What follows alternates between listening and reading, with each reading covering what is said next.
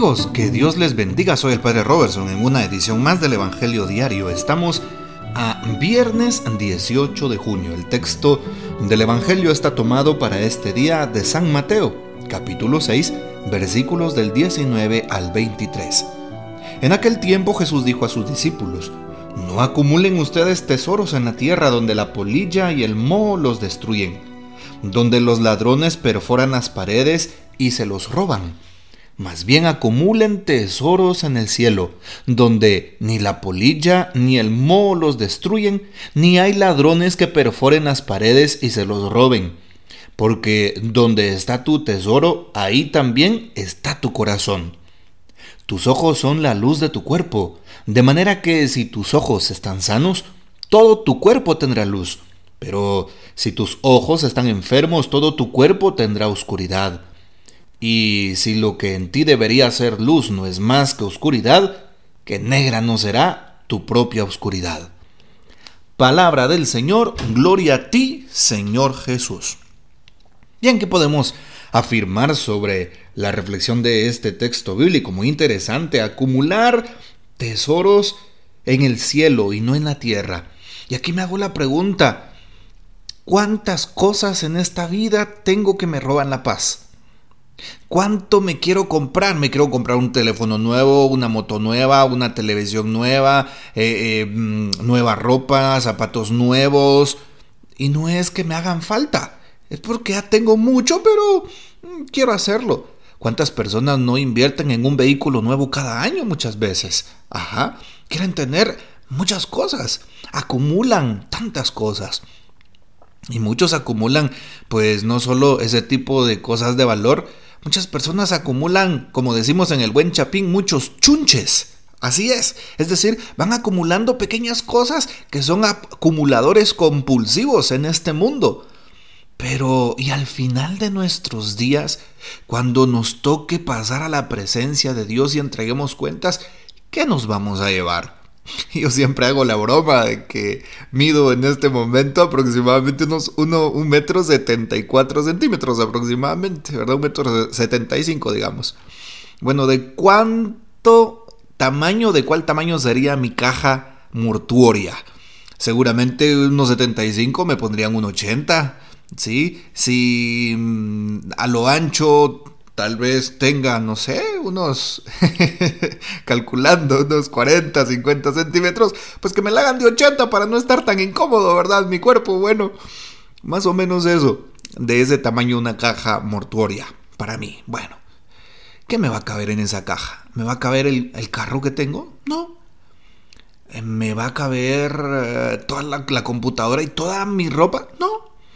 ¿Me va a caber la cama que, que me encanta? No. ¿Qué? ¿Te va a caber la televisión? Tampoco. ¿Y si has acumulado tantos bienes, te van a caber ahí? No. En realidad eso no te lo puedes llevar al otro lado, no te lo puedes llevar al cielo. Más bien acumula tesoros en el cielo, la caridad.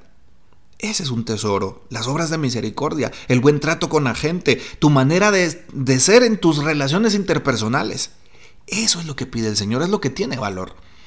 Llama la atención porque en el, antiguo Egipto, ¿sí? aquellos que eran los faraones o gente de la nobleza, cuando morían, se supone que iban a reencarnarse en otra vida de tal manera que muy interesantemente en sus tumbas, como se ha descubierto la tumba famosa de Tutankamón o entre otras, ¿verdad? Se han descubierto grandes tesoros con los cuales los faraones o la gente de la nobleza antigua de Egipto han sido enterrados. Incluso las personas que les servían les daban a tomar veneno y era para ellos un privilegio morir con su amo. Y todos morían en la misma tumba. Yo siempre suelo contar esta historia. ¿Sí? De tal manera que ponían a sus mejores guerreros, eh, morían junto con él, envenenados por supuesto, de otra forma, y ahí va un pequeño escuadrón, un pequeño ejército, eh, sus eh, cosas más preciosas, sus valores para el otro mundo, para la otra vida, y sus servidores. Y una tumba de una persona se convertía en un montón de personas. Qué interesante esto, ¿no? Puedes leerlo en la historia, ahí lo dice la historia. Bueno, ¿Por qué? Porque querían llevarse todas sus cosas a otro lugar, al otro mundo, ¿verdad? Por así decirlo. Nosotros creemos en el cielo, como lo dice el Catecismo de la Iglesia Católica, al hablar de los novísimos, purgatorio y eh, cielo e infierno que existen, por supuesto que existen, pero para irnos al cielo no necesitamos cosas materiales.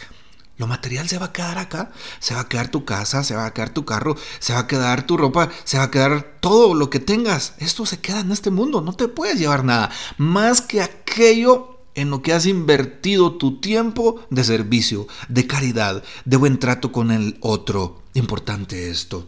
Por eso Jesús dice, no acumulen ustedes tesoros en la tierra donde la polía y el moho los destruyen. No, más bien acumulen tesoros en el cielo donde ni la polía ni el moho los destruyen. Qué importante esto. Y sabemos que San Pablo, por ejemplo, acumulaba tesoros para la para irse al cielo. De tal manera que la lectura de hoy, la primera lectura que se toma de la segunda carta de San Pablo a los Corintios capítulo 11, 18 y siguientes, es hermosísima, a mí me encanta. San Pablo presume, dice, ya que otros presumen de sus cosas humanas, yo también voy a presumir. Pero ¿de qué presume San Pablo? Presume de todas las adversidades. Es una locura decirlo. Pero yo sirvo más a Cristo que todos los demás, dice San Pablo. Cinco veces me han dado los judíos los 39 azotes, azotes, tres veces me han azotado con varas, una vez me han apedreado, he naufragado tres veces y me he pasado un día y una noche perdido en alta mar, he viajado sin descanso, me he visto en peligros en los ríos, entre ladrones, peligros por parte de los de mi raza, por parte de los paganos, peligros en las ciudades, en despoblado, en el mar, entre falsos hermanos, he andado muerto de cansancio, he pasado muchas noches sin dormir, con hambre y sed, muchos días sin comer, con frío y sin ropa. En fin, vean qué hermoso. San Pablo descubrió cuál es el tesoro. El tesoro es el cielo. San Pablo lo quiere alcanzar con todo lo que da. Ahora la pregunta es, ¿será que yo también he prestado un servicio como San Pablo? ¿Puedo presumir como San Pablo de que soy un verdadero evangelizador, de que soy una persona servicial? ¿Cuántos azotes has recibido por Jesús? ¿Cuántas, cuántos señalamientos has recibido por él? ¿Sí? ¿Has ido a parar a la cárcel alguna vez por evangelizar siendo valiente? En Irak, en estos lugares en donde la mayoría es musulmana, hay misioneros e incluso cristianos, como en la China, cristianos que tienen que esconderse y muchos de ellos no lo hacen y van a parar a la cárcel. ¿Mm?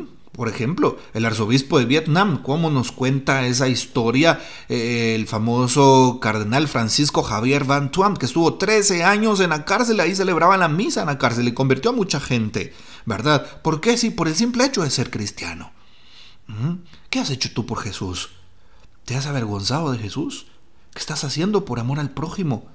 Es importante entonces que también tomes en cuenta que San Pablo descubrió el antídoto para ser feliz en este mundo y también para acumular tesoros en el cielo, entregarse totalmente a nuestro Señor. Entregarse a Dios, pues no significa que tú te conviertas en misionero, que seas, mm, eh, pues, que tú digas, Padre, pero ¿qué hago? Porque estoy casado, casada, mire, y yo hubiera querido ser monjita. No, no, necesitas llegar a eso que seas una persona auténtica desde tu trabajo, auténtica desde tus estudios, auténtica en tu familia, auténtica donde andes, que muestres un rostro vivo de Jesús con tu manera de ser.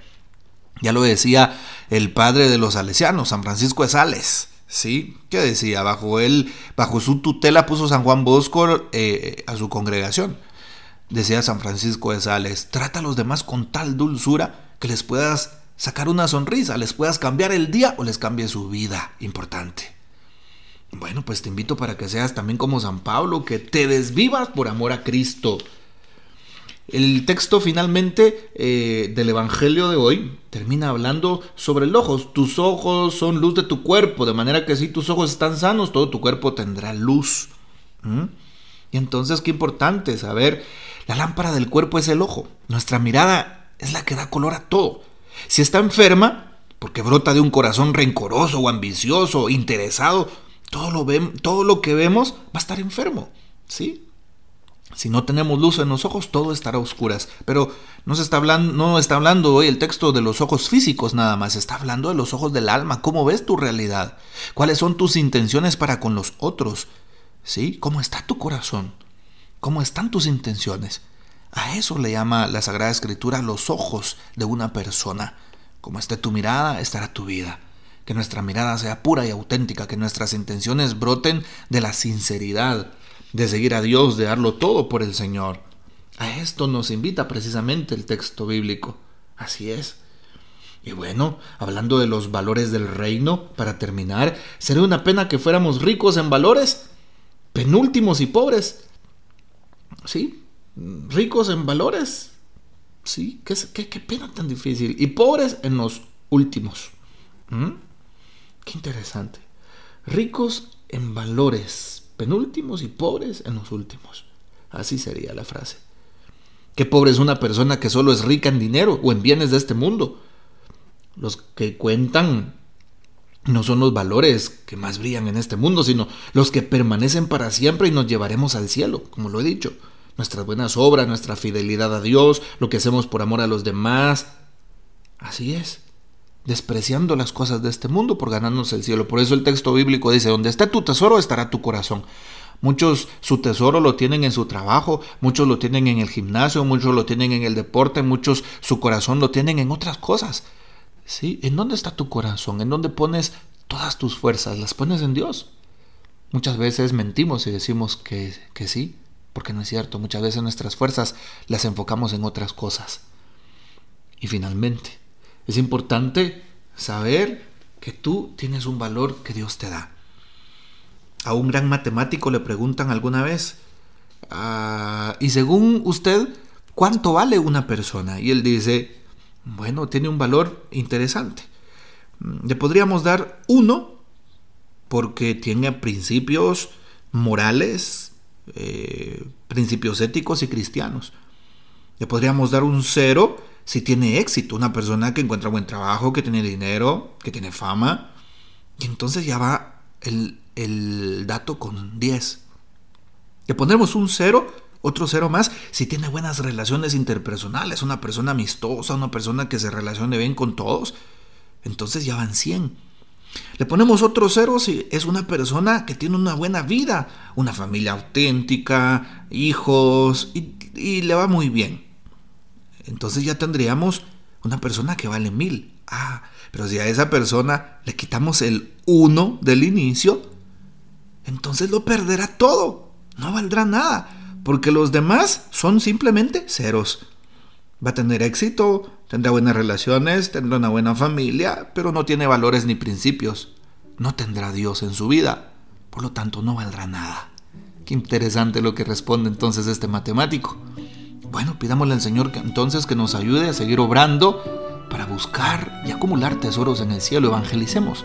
Tratemos de llevar a los demás a Dios no dudemos en ser mejores, auténticos y transparentes todos los días. Que el Señor nos bendiga, nuestra Madre Santísima nos guarde y gocemos de la fiel custodia de San José. Hasta mañana.